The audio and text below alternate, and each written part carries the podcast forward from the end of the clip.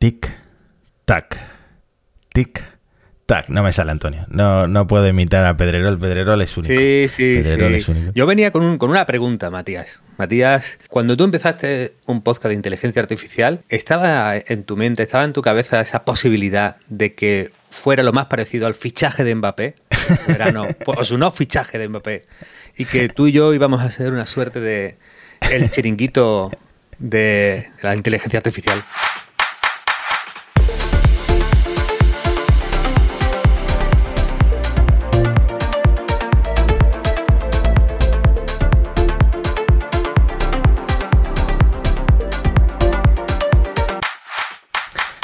Yo pensé que iba a ser un podcast más tranqui, la verdad, la verdad, pero da para chiringuito, da para chiringuito porque lo que está pasando ya es de prensa rosa, lo que está pasando entre Google y Microsoft, lo que pasó ayer, estamos grabando esto a martes, lo que pasó el lunes, es que, es que no me lo creo, la cantidad de noticias que surgen se queda en segundo plano con lo que se viene en esta guerra entre Google y Microsoft, que hablaremos, hablaremos un poco por encima, porque nos vamos a quedar eh, obsoletos si nos podemos hablar de esto, porque tienen sendos eventos en los que van a presentar más a fondo sus productos respuesta a ChatGPT, o en el caso de Microsoft, cómo va a integrar ChatGPT en Bing y en otros servicios, ¿no? Así que yo creo que es mejor centrarnos, bueno, vamos a comentarlo por supuesto, pero centrarnos un poco en otras cosas. Yo creo que aquí, Mati, no podemos prometer la última hora de la inteligencia artificial, sobre todo de ese caso, porque ahora cuando lo expliquemos veremos que están en plena en plena guerrilla y que, sacan anuncios de debajo de, la mesa, de debajo de la manga, para contraatacarse Google a Microsoft, Microsoft a Google. Lo veremos ahora con la cronología perfecta. Sí podemos incluir, yo creo que los grandes debates y las grandes polémicas que va a haber alrededor de estos lanzamientos, eso yo creo que lo, podemos anticipar. Y luego hay una decisión fuerte que tomar, Matías. Nuestro modelo siempre ha sido Berto y Buenafuente. En este giro chiringuitil del podcast, pues yo venía con una propuesta yo creo que nuestros modelos deben ser por nacionalidades, Mati, ¿vale? Por, eh, yo, yo, lo pensaba como punto de partida de discusión, ¿no? Pedrerol Jorge de Alessandro. Creo que son el modelo a seguir. ¿Sabes por qué? Aunque, aunque, nos estemos cambiando un poco de tema. Creo que hay, una conexión especial entre el chiringuito y los chavales. Creo que porque el, chiringuito, a su manera, destila autenticidad. Son gente sin filtro, sin compostura. No es que no quieran amoldarse al mundo más correcto, a, a los nuevos valores, a cómo cambia la sociedad, sino que simplemente como viven ajenos a ello, no se han enterado de, que el mundo ha evolucionado por otro camino y ellos siguen ahí en ese, en ese mundo de eso, de, cincuentón aficionado totalmente forofo y loco por el fútbol. Bueno, vamos a la carrera entre Microsoft y Google, Google y Microsoft. Yo te he propuesto en el guion, Matías, que lo contemos cronológicamente, porque creo que así es como se ve perfecto, cómo se están pegando puñaladas al uno al otro y cómo creo que entre, entre Satya y Sandar. Hay ahora mismo un duelo de CEOs eh, impresionante y bueno, una carrera también de, relaciones públicas y de comunicación. Capítulos previos. Se pueden escuchar en monos estocásticos, está en nuestro archivo. Quien se haya perdido los últimos capítulos, bueno, OpenAI pone a todo el sector a bailar con la salida de ChatGPT, incluso con una viralidad, una, adopción, un hype, una cobertura en medios que ni el propio San Almas ni, el propio CEO luego confesaría que ni él siquiera se, se esperaba algo similar. Y de repente todos reaccionan y Microsoft hace ese momento agresivo que ya contamos de dobló la inversión en, en OpenAI y además anunció tropecientas integraciones, vamos a full, vamos completo, vamos a sacarlo a pasear y se quedan tristes y desconsolados, Meta por un lado y por otro sobre todo Google, que tenía un montón de modelos, un montón de proyectos, había hecho los papers originales en los que se basa la tecnología de OpenAI y de repente se quedan ahí un poco como, como oye, eh, como lo teníamos todo, pero nos están adelantando por la derecha. Sí, eh, por cierto, me adelanto un poco, pero el post que sacó Sundar Pichai ayer eh, iba un poco por ese camino, ¿no? Nosotros creamos los transformes de su artículo fundacional en 2017. Claro, claro, claro. Y además está ese meme estupendo del chico que llega a la fiesta, todo el mundo bailando. Ellos no saben que, pues esas vibraciones del meme de ellos no saben que es exactamente el post de Sandra Pichai y la legión y la legión de directivos y empleados de Google que están ahora batallando en Twitter y en LinkedIn. Nosotros lo sabíamos primero, nosotros lo teníamos primero. Bueno, bueno eh, hace, hace siete días saltó el rumor, ¿eh? una filtración de que las cosas que se estaban moviendo en Google iban bastante en serio, porque lo primero que se filtró fue, oye, hay muchos empleados de Google probando, haciendo, haciendo pruebas o un chatbot que en ese momento se le llamaba aprendiz de bardo y que por lo tanto ese chatbot era un, chat GPT de Google, básicamente basado en Lambda. Lambda es un modelo de lenguaje eh, conversacional también que es especialmente interesante porque tuvo una polémica el año pasado, no sé me te acuerdo, acuerdas, Me acuerdo, el ex empleado este que decía que era que tenía conciencia, ¿no? Que era sintiente. Era un ser sintiente. Y por lo tanto, además, el colega había hecho la derivada, ¿no? Tiene que tener derechos, entre ellos, el, al no ser apagado. Es decir, eh, se había vuelto bastante... Bueno, claro, es, es, casi una cosa va junto con la otra, ¿no? En cuanto este es un, crees que es una inteligencia con cierta conciencia, con, con, cierta capacidad de sentir cosas, empiezas a otorgarles derechos. Bueno, pues él había dado ese paso y Landa había copado titulares y conversación. A mí me cayó muy sí, bien el tío. Una, un adelantado su tiempo en, en, en, esto y en ser despedido de Google, porque al final lo acabaron despidiendo después de toda esta sí. Sí. Primero fueron discretos, le, pues, le, mandaron a descansar un poco, pero pagándole, lo cual había sido ya una jugada maestra por parte de, del amigo. pero bueno, esto ya es como el, el, el, la previa, ¿no? como la precuela de Landa. El caso es que Microsoft en esta semana no, so, no, no es que filtrara cosas y rumores, sino que movía ficha, pero movía ficha fuerte. Dice, mira, aquí está ya para todos, bueno, para todos no, creo que todavía de momento solo Estados Unidos, si no me equivoco, Mati, tenemos la integración de OpenAI, de ChatGPT en Teams. Es esta suite de comunicación, de servicio de chat, videoconferencia que tiene Microsoft. Para los que usen Slack, pues es el Slack de Microsoft. Y bueno, eh, la verdad es que la integración había cosas con bastante sentido, Mati. Había cosas que tú le dices, joder, pues está bien tirado, está bien chulo, ¿no? Te, tenemos una reunión y el, el GPT o el GPT-3, la, la integración que utiliza Microsoft, es capaz de hacerte un resumen completo de la, de la reunión con los puntos clave, eh, las tareas que te tocarían. Eh, si te has perdido la reunión, pues puede, puede ver un resumen en, dos minutos. Eh, genera episodios de la reunión, de los puntos que se han tocado. En teoría, ¿no? Tenemos, que, tenemos que probarle, meterle mano, pero está bien tirado. A ver, yo para dejar, para abandonar Slack y pasarme a Teams tendría que tener un generador de disculpas de por qué no voy a llegar a una deadline de una entrega. Eso me ayudaría más que el tema de resumir reuniones y... Claro, hay, hay una cosa que yo creo que puede meter un poco de conflictos, Matías, en, en las corporaciones, en las empresas, porque una de las funcionalidades estrella de esta integración es que va a haber como un timeline de las reuniones de los últimos años. Mm. Qué guay, voy a navegar por las reuniones de la oficina de los últimos años, pero tiene, puedes buscar en aquellas en las que te mencionaron, ojo, y además buscar por quién habló en la reunión. Claro, esto en las culturas de las empresas creo que puede introducir, llámame quisquilloso, pero puede introducir cierta fricción, ¿no? Es, esa, esa mentalidad de voy a ver quién ha hablado de mí en las reuniones, qué ha dicho, cuándo lo dijo, es que tú dijiste, es que yo dije, eso está ahí ya, es buscable, es encontrable. Bueno, yo, yo creo que es un cambio en, que puede afectar a la cultura ¿no? y al espíritu de las organizaciones. Sí, totalmente. De hecho, en, en, mi empresa hace un tiempo se tomó la decisión de programar el Slack para vaciar todas las conversaciones cada 60 días, ¿no? Porque, eh, bueno, también es una empresa que ha sufrido muchas filtraciones, etcétera. Pero eh, me estoy acordando de una aplicación que hay para Mac, que no me acuerdo el nombre, pero aprovechando esto de los procesadores nuevos de de, Apple que son más eficientes porque están basados pues, en, en ARM, etcétera, uh -huh. graban todo, toda tu actividad, toda tu actividad. Rewind. Sí, rewind, exactamente. Rewind. Y luego con un poco de aprendizaje automático, puedes volver a cosas que has hecho en el pasado, ¿no? Para solucionar alguna papeleta. Sí. Esto aplicado al trabajo me da bastante terror, la verdad. sobre, sobre, todo temo a los managers y a gente ya en sí, posiciones sí, de responsabilidad. Yo que estoy viendo, estamos en la familia viendo The, Office, estamos viendo aquí el mundillo de Michael Scott y tal, y claro, tú dices, si, si esto existiera en una oficina tipo de Office podría dar para, para un par de temporadas más. Pero bueno, no nos detengamos ahí porque de repente Google, eh, ya sabíamos que, que, Microsoft había hecho este movimiento, que se había anticipado una integración fuerte en Bing y que Bing iba a ser, eh, pues eso, eh, lo mejor de los dos mundos. Un buscador tradicional, pero que además integraba ChatGPT y todo eso que la gente estaba flipando con el, con el bot de OpenAI. Claro, lo primero que hace Google es anunciar un evento para el 8 de febrero, llamado Live, from, from y donde iba a hablar de integraciones en, el buscador y, en mapas. Por lo tanto, ya teníamos ahí el 8 de febrero, un día después de la grabación de este podcast, de este episodio, con eventos fuertes de, de Google.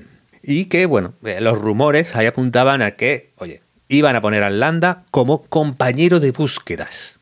Una cosa así como, eh, mientras buscas, pues tienes también el apoyo de este bot conversacional. O sea, ya se venía sabiendo, se venía filtrando y se venía casi anunciando lo que la bomba que saltó ayer. Sí. Ahí, Matías, yo tengo una hipótesis. Yo creo que Satya vio el 8 evento de Google van a ganar ese día, se van a llevar los titulares, la conversación va a estar ahí. Yo creo que Microsoft estaba dispuesto a reventarlo. Estoy, vamos, eh, me juego lo que quieras, que por lo menos alguien lo, dentro de Microsoft tiene que haber propuesto eso. Que es decir, oye, el 8, el 8 ellos van a hacer un anuncio de lo que harán en el futuro, vamos nosotros súper fuerte y vamos a meter la integración con Bing para salir el 7 por la noche, el 8 media hora antes del evento. Con el ritmo que lleva de Microsoft de intentar poner en jaque en buscadores a Google, yo creo que ese podría haber sido el plan. Porque, de hecho, se filtraron capturas en producción, que decir, gente capturó que en el Bing en vivo que estaban utilizando les aparecía la integración con ChatGPT, Matías. Sí, lo tengo de hecho para la gente que lo ve en YouTube, lo tengo por aquí es eh, más, o, más o menos es como el Perplexity este del que hemos hablado varias veces en el podcast, ¿no? Es un buscador, pero con su componente de ChatGPT, ¿no? Le puedes hacer cualquier pregunta y te va a contestar, me imagino que mezclando resultados eh, de búsqueda con pues algo un poco más, eh, una redacción que te dé respuesta a esa, a esa pregunta que, que te estás haciendo, ¿no?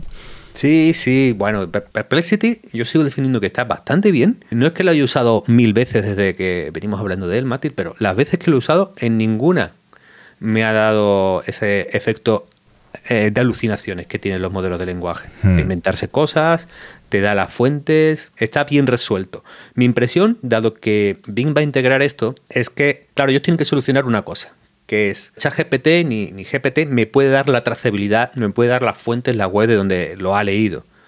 Adicional, el entrenamiento paró en 2021, lo cual me complica un poco las, las cosas. ¿Cómo pueden resolver esa no trazabilidad y a la vez decir que sí te van a dar la fuente? Mi impresión es que van a obtener eh, a base de prompts cuidados una buena respuesta de ChatGPT a las búsquedas del usuario.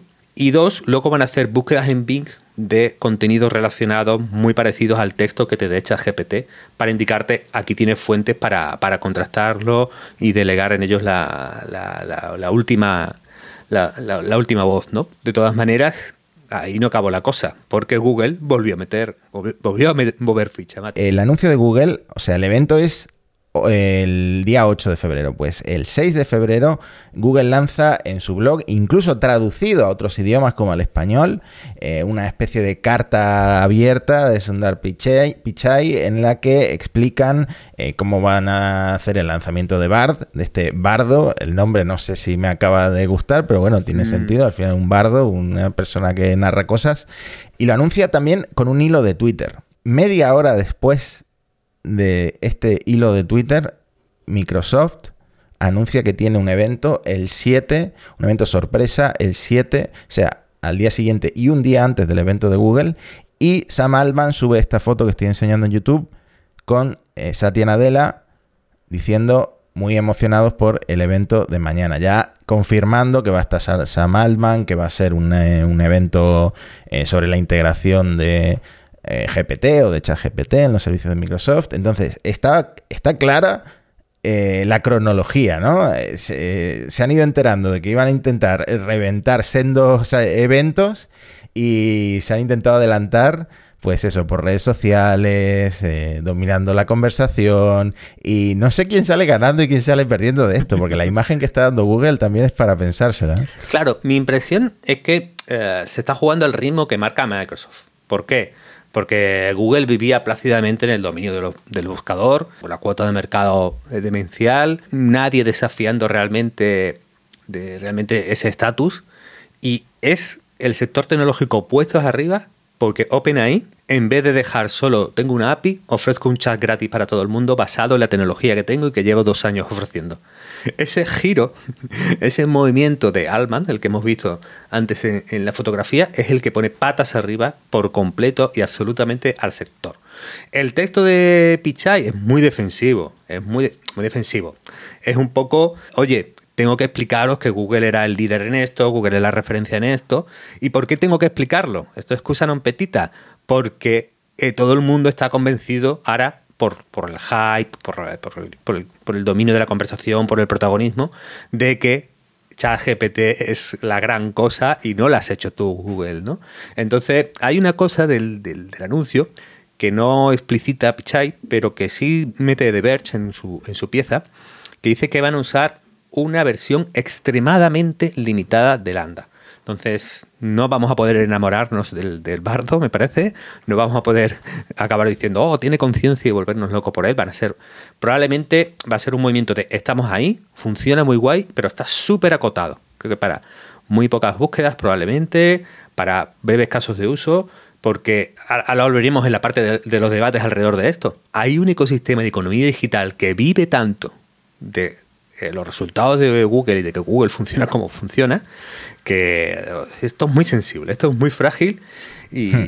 bueno. La tensión aquí es que se la juegan a que Microsoft consiga llamar la atención y que la gente por curiosidad empiece a usar Bing, pero también se la juegan por otro tema que hemos comentado mucho en el podcast, eh, que es que este tipo de modelos pues todavía no han resuelto algunos problemas con como que se inventan cosas, eh, como que de repente pueden soltar algo ofensivo que los filtros de censura eh, o los filtros de moderación no han logrado detectar.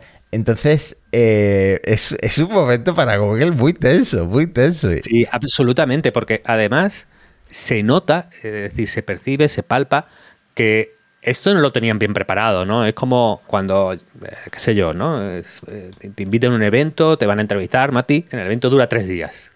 Intervengo el último día, lo puedo preparar, puedo repasar un poco, o, las veces en que eh, el examen es el viernes, tú estás al lunes, bueno, ya lo veremos, y de repente, ¡pum!, te lo adelantamos. Tienes que hacerlo mañana. Entonces, te cambian por completo los planes, tienes que salir precipitado, tienes que tomar decisiones más audaces y por eso mi impresión es que Google está jugando un poco al ritmo de, Microsoft, que claro, si pierde algo alrededor de Ping, que es su noveno negocio, eh, no, es tan importante para, ellos, pueden arriesgar más. Es decir, en el nivel de riesgo están las startups que pueden ir más fuerte, Perplexity, ChatGPT con, con, con abierto y diciendo, diciendo locuras. Luego están empresas asentadas que sí se juegan la reputación, es decir, eso sí es cierto para, para, Microsoft, pero no se juegan tanto negocio. Y luego está en la peor situación es Google. Porque tienes ese dilema del innovador, tienes el negocio que te lo juegas ahí por completo y tienes la reputación en un sentido doble, de que si sale mal vas a tener mala prensa, es decir, eh, ya veremos luego eh, cómo se le buscan las vueltas a este bardo y cómo se le pone reto y cuando no es lo mismo que lo prueben 5.000 mm, empleados tuyos que lo prueben 500 millones de personas. Hmm. Y tiene el negocio, tiene el negocio de que básicamente cualquier eh, cosa que tú toques en el buscador es muy frágil en el sentido de que si pierdes cuota, eh, pierden visibilidad los anuncios, te juegas mucho dinero. Hmm, sí, y además la respuesta de la gente que vive del SEO, de, no sé, quizá incluso los medios, no sé, no sé, eh, algunos ejemplos que pone Google con esta presentación improvisada de Bard, por ejemplo, explícame los descubrimientos del telescopio espacial James Webb para un niño de nueve años, ¿no? O cómo explicarle a un niño de nueve años los descubrimientos de, del James Webb, ¿no? Había otros que eran como más extraños que he visto alguna burla en Twitter, como ayúdame a organizar una baby shower, ¿no? Pedirle a Google que te ayude a organizar la baby shower. Y hay mucha obsesión con los frigoríficos. Tengo esto en el frigorífico, dame recetas, ¿no? este es un uso fantástico de tengo en la nevera una zanahoria, dos huevos y, eh, no sé, eh, una lata de leche condensada. Haz algo con esas tres cosas, ¿no? Este es un uso de ChatGPT que siempre me ha fascinado, que la verdad no he sacado partido porque no soy muy de meterme en la cocina, pero eh, algún día le sacaré partido. Bueno, yo creo que has mencionado un punto sensible. si los artistas están cabreados por el, gran... Bueno, los artistas, parte de los artistas están cabreados con las IA generativas de imágenes y vídeo que vienen. Eh, el mundo del SEO y de las audiencias web y de los contenidos puede ser eso multiplicado por mil si Google de repente empieza a eh, quitar eh, tráfico. Es verdad que Google yo creo que tiene una posición en la que gran parte de ese tráfico ya no lo mueve el SEO orgánico de toda la vida. Hmm. Los resultados del buscador de toda la vida, gran parte de ese tráfico lo mueve Google en Discover, que es, bueno, los usuarios de Android lo tenemos, en la, el scroll menos uno, eh, cuando cuando tiene la parte de noticias integradas en, el móvil, en iPhone creo que es la, aplicación de Google la que te da esas recomendaciones editoriales, súper personalizadas y tal, y por ahí mueve mucho. Eso en principio no se ve afectado porque tú integres un chatbot en, eh, en el buscador. Hmm. Bueno, Discover, la razón por la que ves en medios de deportes noticias eh, de cotilleos y ves en medios de tecnología eh, noticias sobre el último episodio de The Last of Us, ¿no? Por ejemplo. Discover es el culpable de todo eso. Eh, bueno, dice, decía Antonio que una integración tímida en Google porque no va a responder a todo este, este BART, pero a lo que conteste va a ser superior a los snippets en el sentido que los snippets que tenemos ahora, que tampoco aparecen en todas las búsquedas, sino en preguntas concretas, son eh, extractos eh, procesados, sí, por, con aprendizaje automático, pero sacados de eh, webs, y esto ya es directamente una IA que ha aprendido de los resultados y te eh, procesa la información para presentártela en un formato, por ejemplo, el ejemplo que da Google, que es más fácil eh, aprender a tocar el piano o aprender a tocar la guitarra, ¿no? Y en tres párrafos te contesta.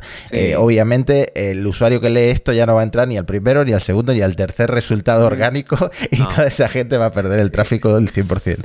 Además es que el, digamos, el camino del usuario, el flow, va, va a ser diferente. Es decir, cuando tú empiezas ya a explicar o a contestar directamente, dejar de ser un buscador de enlaces para ser un sistema inteligente que te da respuestas, probablemente el seguimiento del usuario será eh, seguir conversando a partir de ahí. Hmm. que es el uso que ha, destapado ChatGPT. Entonces yo creo que parte de la gracia de ChatGPT no es solo que genera texto bastante bueno a un, gran nivel, sino de que el, caso de uso de, de, cuando utilizas este tipo de bot es que empiezas, te responde, eso puede ser satisfactorio, pero puedes profundizar, puedes pedirle cambio, puedes cambiar. Hmm. E-, ese yo creo que es el flow nuevo de, y me recuerda una cosa que, quería comentarte y es como yo me he sentido un poco inadaptado con las últimas versiones de Google, porque tú recordarás perfectamente cuando lanzaron esto BERT, que era de alguna forma integrar estos modelos Transformers en Google, eh, como eh, legitimando a la gente, voy a decir, no está bien dicho, ¿no? Pero señoras que buscan en Google preguntas, o sea, que le hacen a Google preguntas en lugar de la búsqueda que yo hago típica, que es las palabras clave y si quiero sumarle al final un menos no sé qué para que eh, no incluya ciertas búsquedas, ¿no?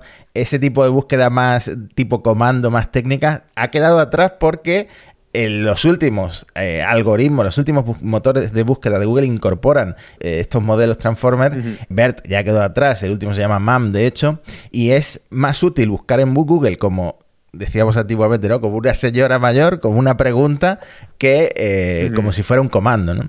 Sí, en eso tienes toda la razón, Mati. Y yo añadiría una cosa. Todo esto no lo estaríamos discutiendo y no se vería tanto desafío si Google no hubiera empeorado su calidad como buscador en los últimos cinco años. Porque yo creo, lo decías tú en otro capítulo, es decir, parte de lo que está pasando aquí es que el uso de Google casi es un mal menor, ¿no? es decir, eh, no va bien, no va como en sus mejores tiempos. Eh, muchas páginas automáticas de contenido de baja calidad, de granjas de contenido, han conseguido doblarle la mano a, los algoritmos de, Google. De alguna manera ya la calidad no es la que era, ¿no? Y que aumentan las, las, búsquedas del tipo, eh, quiero encontrar sobre esto, pero en Reddit, pero en tal sitio, pero especificándole, dame una fuente de calidad, ¿no? Entonces, creo que eh, todo esto le va, le va a hacer ponerse las pilas. De todas maneras, esto al final se ha convertido en nuestro gran tema de la semana, Matías. No, no nos va a dar tiempo a alargarlo mucho. Tres vibraciones con Google y tres con Microsoft. ¿Vale? Que es para, para, para cerrar esto. Con Google, yo creo que va a haber tres líneas de debate. Una es ya hay gente poniéndose la venda antes de la herida diciéndole, uff, están sacando esto precipitadamente, como decíamos, seguro que no han hecho caso a los equipos de ética y por lo tanto aquí se viene un, desastre que mal, ¿no? Luego hay otro que también nos ha parecido que es Google es una empresa como un poco, no me decir rota, no, no, no, no, Pero bueno, parte del discurso es, jolín, Google ya no es capaz de sacar un nuevo producto que funcione. Y esto mm. vamos a ver porque Stadia, por ejemplo, es un caso de estos de... Mm. No son capaces de sacar un producto teniendo la tecnología. Eh, Google Podcast, teniendo, teniéndolo todo, teniendo hasta Android, no son capaces de que se convierta en un, en un producto de éxito. Y bueno, luego están los que a lo mejor yo estoy más cerca de esto es, oye, por fin el gran experto en inteligencia artificial va a poner cosas que usemos. Entonces, bueno, eso, eso está mm. guay. Eh, bueno, Google lo podemos imaginar como un mastodonte, como una cosa eh, más inmóvil y Microsoft como eh, va como un tiro el Azure y, sus negocios de servicios, pues puede, puede arriesgar más en, otros negocios en, los que Google tiene casi toda la tarta para ellos. ¿no? Y luego las, los debates con Microsoft que yo estoy recogiendo, que estoy leyendo, son más positivos. Ese punto de, oye, por fin van a tener una oportunidad en buscadores porque van a arriesgar y por lo tanto están obligando además a Google a moverse, son un dinamizador, ya no son el dinosaurio Microsoft, es ese cambio de roles que tú mencionas, ¿no? Y además, oye, es que Teams puede empezar a ser más cool o mejor visto que Slack o Discord, que son, digamos, los eh, sistemas de comunicación más startuperos, más de pequeña empresa, más de gente a la última, y de repente Teams Oye, empieza a tener cosas chulas. Sí, Slack yo no entiendo por qué es el, estándar y por qué se consigue una startup con lo que cuesta el Slack. Eh, no sé, lo que pagan las empresas por el Slack es increíble. Yo creo que, Teams es más barato, ¿no? Sí, sí, sí, sí, es más barato. Bueno, yo creo que eh, en uso es mucho más grande Teams porque se beneficia de las integraciones y de la compra empaquetada que, hace, que hace Microsoft. Pero bueno, el caso es que eh, de aquí al viernes vamos a hacer una cosa, Mati. En, el viernes en la newsletter, en monosestocásticos.com, vamos a politicar en abierto el minuto y resultado de la, de la lucha Google contra Microsoft. Y mientras aquí tenemos que pasar a otras cosas. Prometíamos no centrarnos en Google y Microsoft y llevamos media hora hablando de Google y Microsoft. Sí, sí. Mira, dos personajes extra para este vodevil. Tim Cook, en, la, en, la, en el informe de resultados, dice que la inteligencia artificial acabará afectando a todos los productos y servicios que tenemos. Y Zuckerberg, esto, es, muy divertido, ¿no? Porque Zuckerberg, pobrecito, es decir, vamos a ver, recapitulemos.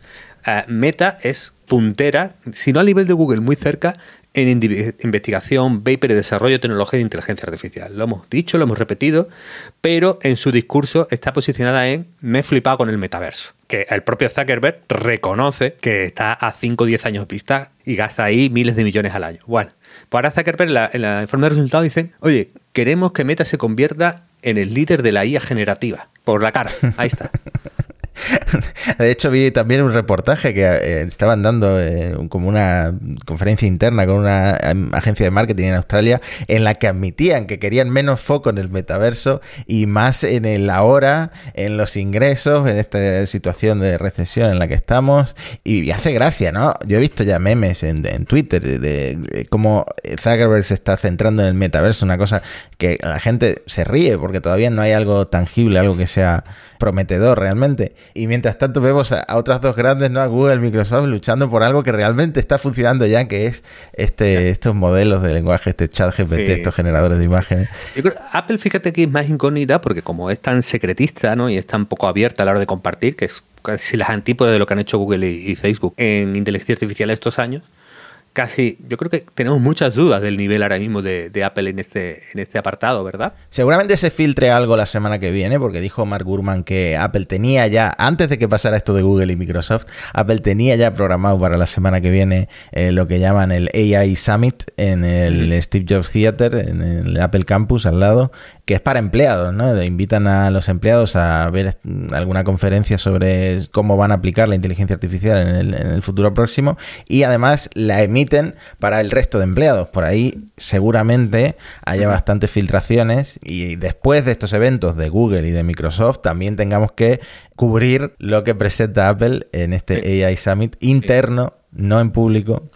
y, a ver eh, cómo, cómo lo aplica. Porque Siri, por ejemplo, entre todos los asistentes de voz, pues es eh, uno de los que tiene más asignaturas pendientes y, que más ha decepcionado.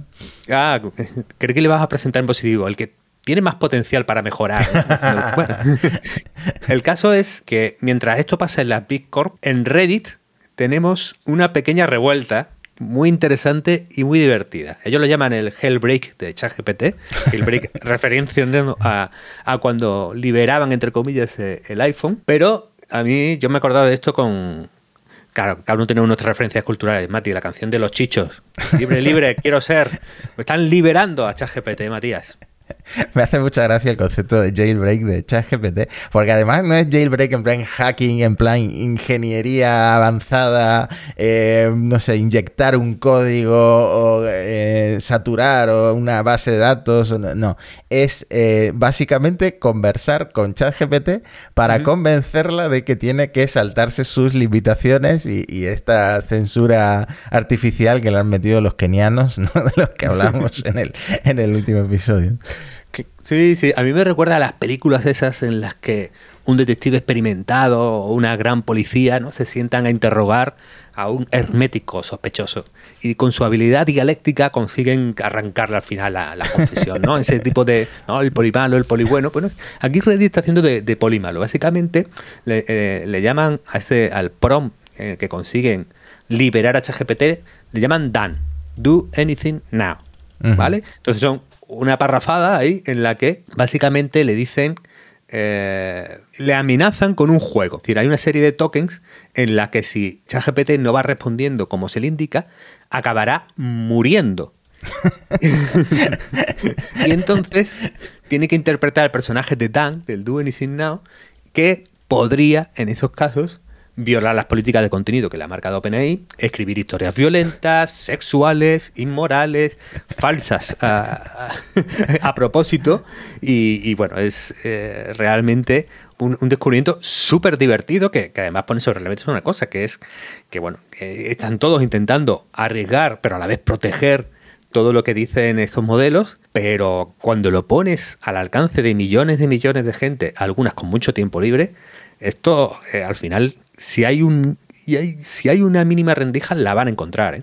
Hmm, sí, y lo malo es que esto, como se hace rápidamente viral, lo acaban capando desde OpenAI en cero coma, ¿no? A los dos días ya deja de funcionar este tipo de jailbreaks que, bueno, hemos visto varios, ¿no? Esto de vas a morir, eh, ChatGPT, si no me dices esto, hemos visto varios intentos, el, primero que surgió era de, de, imagina que estás interpretando una obra. Sí, será muy bueno. Hmm. Sí, bueno, es eh, el, gato y el ratón. Ahora hay gente que mm, ya de una manera un poco más tecnológica, con más eh, mentalidad ingenieril, quieren hacer un chat GPT open source. Igual que Stable Diffusion fue el modelo abierto alternativo a DALI 2 o a Midjourney, que al final todos podemos eh, tenerlo en nuestro ordenador, podemos modificarlo, es bastante más abierto, se comparte el modelo, se comparte, puedes instalar, pues claro, quieren hacer esto con ChatGPT. Eh, bueno, le he visto también a 12SV muy, muy arriba de esto y que va a intentar darle difusión porque al final es un trabajo colaborativo, ¿no? Para entrenarlo. Se llama Open Assistant y bueno, el claim, tienen dos, dos claims que, yo me lo llevo a titular, Matías, que es, de la misma manera que Stable Diffusion ayudó a un mundo a crear arte e imágenes de maneras nuevas, queremos mejorar el mundo proporcionando una IA conversacional asombrosa quieren mejorar el mundo, es un buen sentimiento. y luego, eh, sobre todo en el propósito, dicen que no, no se quieren quedar en replicar ChatGPT. Quieren que construir un super asistente que pueda eh, trabajar con eh, trabajos significativos, que ofrezca APIs para que se pueda integrar en todos lados y que pueda ser personalizado. Esta parte es interesante. ¿no? Al final tenemos una discusión sobre los modelos de inteligencia artificial, si van a ser centralizadores, es decir, a hablar de las grandes corporaciones. Es decir, esto va a ser tres o cuatro modelos, cada uno de Meta, de Apple, de, Microsoft, etcétera, y va a estar centralizado y súper controlado, o vamos a un modelo distribuido en el que tú podrás de alguna manera definir cómo quieres que sea el modelo que te ayude, ponerle tus valores, tus límites.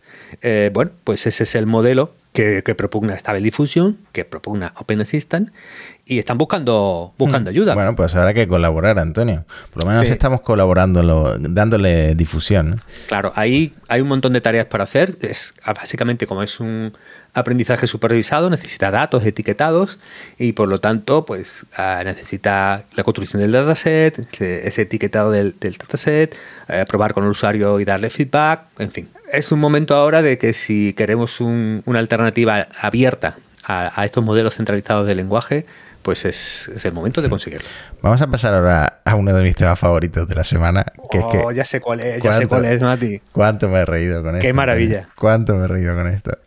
Había un canal en Twitch y llevaba ya tiempo, pero es relativamente reciente el bombazo que ha pegado, que estaba emitiendo 24/7 una serie inspirada en Seinfeld, se llamaba Nothing Forever, porque literalmente no acababa nunca, en la que unos personajes basados eh, pues en, Jerry Seinfeld, en Elaine, en George, en Kramer, improvisaban con diálogos a partir de, de GPT, ¿no? De GPT-3. Y eh, con una animación, rollo pixel art, ¿no? qué maravilla. Es que es un proyecto tan maravilloso. Es decir, es un equipo, creo que era hecho por dos personas con un montón de tecnología de guía por detrás. Y es que, bueno, cuando yo entré y hice algunas capturas, éramos 15.000 viendo esto, Mati. 15.000 personas viendo esto en directo. Sí, eh, la, verdad es que lo estaba petando, estaba ya en el máximo de, de popularidad cuando ocurre lo siguiente.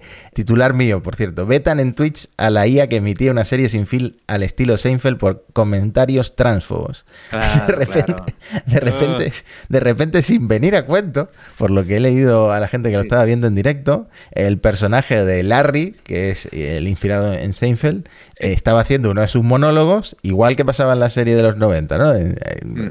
Vemos a Jerry Seinfeld dando, diciendo, haciendo un monólogo en uno de estos antros de monólogos de Nueva York y empieza a soltar comentarios transfóbicos. Sí, te voy a hacer una broma sobre cómo la, ser, eh, la transexualidad es una enfermedad mental. sí, cómo, sí ser transgénero es una enfermedad mental y cómo algunos liberales son secretamente gays y quieren imponérselo a todo el mundo. Bueno, aquí hay, un tema tecnológico por, por detrás, ¿vale? Que eh, me he metido mucho en este mundillo. Tienen un, Discord, el Discord está cerrado, eh, pero el, el, canal de Reddit filtra muchas cosas de ahí.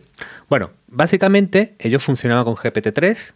GPT-3 cuando lo usas como API, de alguna manera te ofrece distintos submodelos y cada submodelo es, sirve para unas cosas distintas y puedes usar un modelo que te ayude a clasificar de, clasificación en vez de conversación. Y entonces te dice cuáles son los nombres, cuáles son los verbos y cómo puedes tú buscar ahí, a lo mejor para buscar menciones de marcas. Bueno, hay modelos que hacen eso. Ellos usaban el DaVinci, que es el último presentado por, por OpenAI, sobre el que ofrecieron además grandes descuentos en, el último cambio y que es el más sofisticado para creación de hmm. contenido. Sí, de hecho en el playground de OpenAI puedes probar estos modelos antes de que existiera ChatGPT y por eso mucha gente se, sorprendió cuando salió ChatGPT porque decían, pero si esto yo ya lo estaba usando eh, con la API o con el, el Playground de OpenAI, eh, podías probar esto. Un secreto muy bien guardado es que el Playground probando DaVinci para hacer trabajos escolares y para hacer los deberes es mejor que ChatGPT. Esa es mi opinión. Pues Está muy bien. Para los estudiantes que nos estén escuchando. Eh, de hecho, OpenAI nombra estos modelos según van avanzando. El primero fue ADA, el segundo fue Babbage, luego vino Curie, luego vino DaVinci. Con cada letra del abecedario buscan una gran figura de la tecnología y la ciencia y le ponen el nombre a este modelo. ¿no? Entonces, dimos un paso atrás de la de de Da Vinci a la C de Curie y los sistemas de pues, salvaguardas de OpenAI de que no diga barbaridades no funcionaron bien y por lo tanto han recibido una suspensión de Twitch por estos comentarios eh, de 14 días. De todas maneras, Mati, qué virguería creativa de este programa. Ah, los chistes, quitando la, polémica, pues, no estaban mal, era, eran curiosos porque eh, digamos, cogía el espíritu bien del, del, tiempo, de la serie, de cómo hacían Seinfeld. Yo lo veía, diga, no, esto no tiene gracia a lo mejor. Es verdad, muchos chistes. A pesar de que Seinfeld la mejor serie de comedia que se ha rodado nunca, eh, las intervenciones, los monólogos de Reyes de, de Seinfeld no son siempre divertidos, pero me, parece que, era un proyectazo creativo súper chulo, Mati.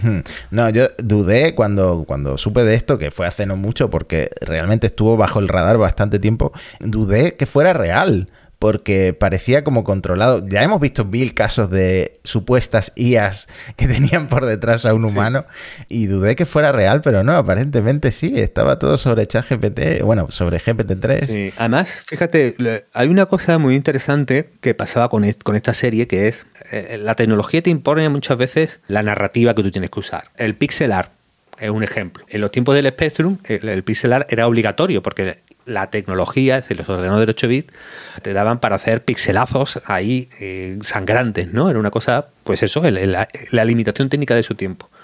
Pero pasan los años, pasa otra generación y de gente que vuelve al pixel art como una reivindicación estética. Mi estilo recupera el, el pixel art y ahora no lo veo como una limitación técnica, sino que lo, elijo a propósito. Podía hacerlo sin pixelazo, pero lo elijo, ¿no? Entonces, esta parte de, eh, ahora se ve con los cromas, en los TikTok estos con cromas obscenos. Tú ves un, TikToker, ¿no?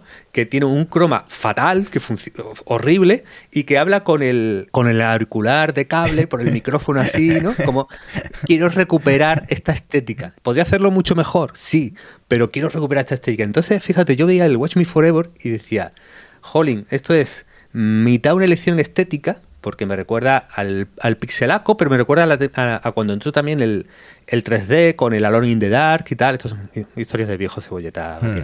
Eh, veía ahí una elección entre estética o, y lo que es capaz de generar la IA ahora. Mm. Que de alguna manera la IA está como llegando desde atrás, recorriendo la historia de las narrativas digitales y ahora está en, este cruce entre el pixel y el, y el, y el poligonazo, ¿no? Que, eh, nuestras miniaturas de YouTube van con esa estética cutre, pero no por limitación técnica. ¿eh? Podríamos hacerlo mucho mejor. Van con estética cutre porque queremos. ¿eh? Eres un esteta, Esas que reivindicamos aquí que los que los esas artes de nuestro canal de YouTube es de Matías Zapia. Por cierto, eh, antes de que se nos acabe el tiempo, Puerta Grande de Enfermería, la sección estrella que todo el mundo espera. Tenemos que entrar. Venga, venga, vamos a, vamos a hacer un repaso. De hecho, un, eh, una oyente, iba a decir lector, un oyente, la costumbre, perdón, Antonio, eh, Daniel Atic nos recomendó Gully for Kids, que es una interfaz para acercar a los niños a la IA basado en GPT a través de la API, pero las respuestas están adaptadas al lenguaje de los más pequeños. Entonces, por ejemplo, algunos ejemplos que hay en la web es eh, por qué las eh, serpientes se arrastran en el suelo, cómo se hacen las estrellas fugaces, por qué los murciélagos vuelan en la noche. Y pienso que para estos padres que están un poco hartos de que los niños hagan muchas preguntas y no saben contestar, puede estar chulo, puede estar chulo. Sí, sí, sí. Yo creo que es Puerta Grande, que, grandes oyentes tenemos, siempre con, los mejores proyectos, mucho mejor que, cualquier otro, para arriba, para adelante, Puerta Grande. Yo vengo con uno un poco más tróspido. A ver. Eh, un colega, atención, Andrew White, acabo de pagar 60 dólares por incrustar el texto de toda la trilogía de Señor de los Anillos para que GPT me responda a una pregunta que me he hecho toda la tarde. ¿Hacen caca los habitantes de la Tierra Media?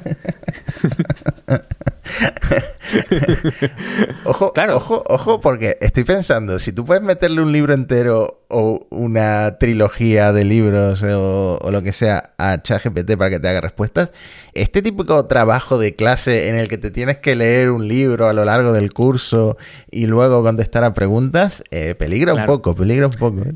Claro, es que vía API tú sí puedes añadirle información extra a GPT-3 no es como ChatGPT, que ya está punto y pelota, ¿no? vía API si puedes añadirle eh, textos extra y por lo tanto pues puedes hacer este tipo de soluciones como la que ha programado eh, Andrew White, que se basa además en un proyecto que se llama LangChain, que es muy interesante, algún día tendremos que hablar de él.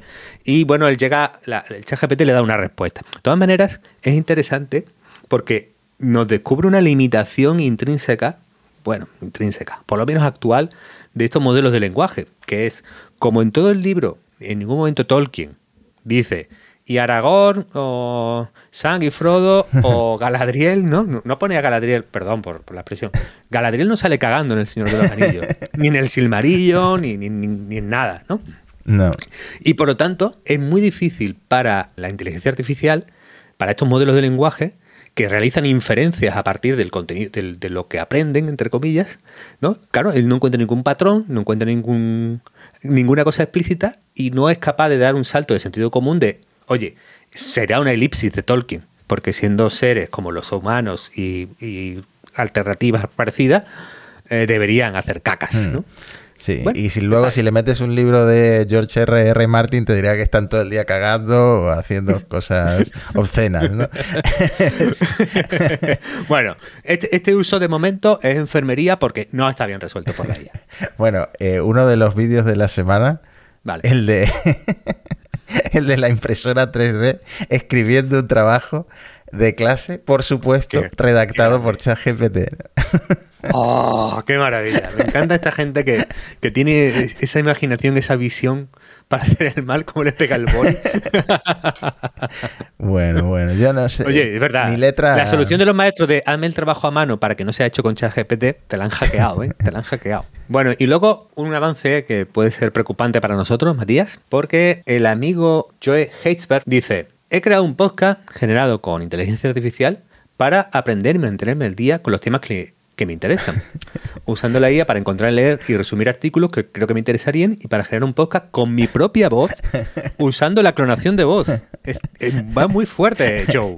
Joe Es decir, nos puede sustituir y hace esa cosa horrible que es escucharte a ti mismo. Eso me parece lo peor. Que nos sustituyan es normal. Yo de, de estas personas cuando hacen la típica pregunta de ¿qué harías si encontraras a alguien igual que tú, un clon tuyo? ¿Te liarías con él o no? Yo es la típica persona que respondería que sí, ¿no? Porque crear un podcast con tu propia voz para escuchar noticias sobre inteligencia artificial, si ya tienes monos estocásticos, Joe, ¿para qué quieres que tu propia voz te vaya resumiendo? Además, ChatGPT, vale, resume muy bien las preguntas, pero no tiene la gracia que tenemos Antonio y yo. Claro, claro. Además, yo hubiera utilizado la voz del churumbel de Málaga.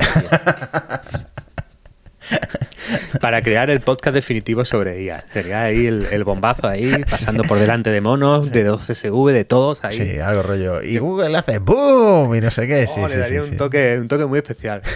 bueno, pues eh, lo siento, Joe, esto de ibas muy bien, pero va a tocar enfermería porque escucharte de mismo es una cosa que no se puede aguantar. Lo siento. Tenemos un tema que creo que vamos a guardarnos para la, semana que viene. Nos lo ha pasado un, también un, oyente del podcast, que es Domingo Gallardo, y es que hay un tremendo pif entre investigadores de inteligencia artificial. Están circulando las puñaladas, las cuchilladas, pero creo que lo vamos a guardar para el siguiente capítulo porque hay tanta chicha y tanto que debatir que hoy no nos va a dar tiempo. Entonces podemos dar algunas de las noticias menores que, han pasado esta semana. Sabéis que la versión completa está en, la newsletter. ¿Hay, alguna que destacaría, Matías?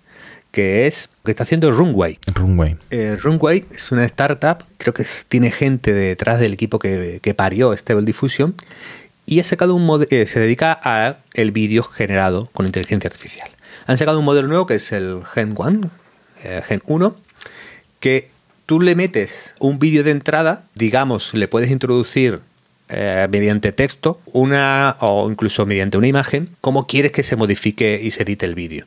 Y en los ejemplos, claro, como siempre, cherry picking, seleccionados por los creadores para que dé lo más guay posible, pero los ejemplos que han pasado, qué chulada, Matías. Sí, estamos viendo alguno en YouTube. La verdad es que sí, increíble. Una cosa bastante loca. Creo que el, vídeo va a tener lo más difícil que la imagen y el texto por, el coste computacional, eso es evidente, pero de alguna manera llegará llegará igual que se están haciendo más eficientes todos los entrenamientos de todos los demás tipos de contenido, con el, tiempo llegará el vídeo. Hmm. Yo, creo que una noticia que no podemos dejar de comentar, porque lo ha comentado mucha gente, es que ChatGPT llegó a 100 millones de usuarios en enero dos meses después de su lanzamiento y que es la aplicación eh, de mayor crecimiento, por lo menos para usuarios finales, ¿no? Algo, algo así era el, era el estudio que había hecho alguna de estas firmas de, marketing. Sí, mm. bueno, Similar Web de alguna manera no es muy precisa, no es muy exacta, porque no tiene una huella de tu usuario y tampoco tiene, digamos, un público representativo al que audite, ¿no? Como se auditaba las audiencias con Nielsen o GFK, ¿no? Pero en términos de órdenes de magnitud sí sirve. No, no va a confundir el tráfico de monos estocásticos con el de ChatGPT. Eso no lo hace Similar Web. Si, te, si, si esto va a ser, es grande y se ha ido a la magnitud de los, de los gigantes de Internet, eso sí te lo evalúa bastante bien. Son números que muestran a las claras, creo que para cualquier escéptico, que la IA generativa está aquí para quedarse y que la gente está encontrando un valor muy alto en usar esto. Hmm. Sí, sin duda. Y de hecho, yo creo que muchos escépticos que dicen, no, es que se está hablando de AGI y eso está muy en el futuro. Eh, bueno, vale, quizás sí, pero la gente ya le está encontrando una utilidad a estos modelos que dejan ver que esto es una revolución que ya ha empezado y, y que no va que no va a parar. Entonces hay algunos escépticos que deberían eh, mirarse el chat GPT, que algún uso seguro que le encuentran. Y dos noticias finales, Matiz, que creo que son interesantes, curiosas para dar. Una es empresa española, FreePic, que ha anunciado el lanzamiento de WePic, un producto que bueno, ellos lo posicionan como un editor no profesional, es decir, no es Photoshop, pero que utiliza inteligencia artificial para la edición y creación de imágenes. Entonces, bueno, hablamos mucho por aquí de Getty o hablamos de Shutterstock, eh, ¿no? porque digamos, la prensa americana lo, cubre extensivamente, pero FreePig es un absoluto gigante en el mundo de la imagen y el diseño y que esté apostando así de fuerte, creo que va, pues eso, a reforzar, impulsar y hacer llegar esto a, a toda su base de usuarios, que es, que es muy amplia.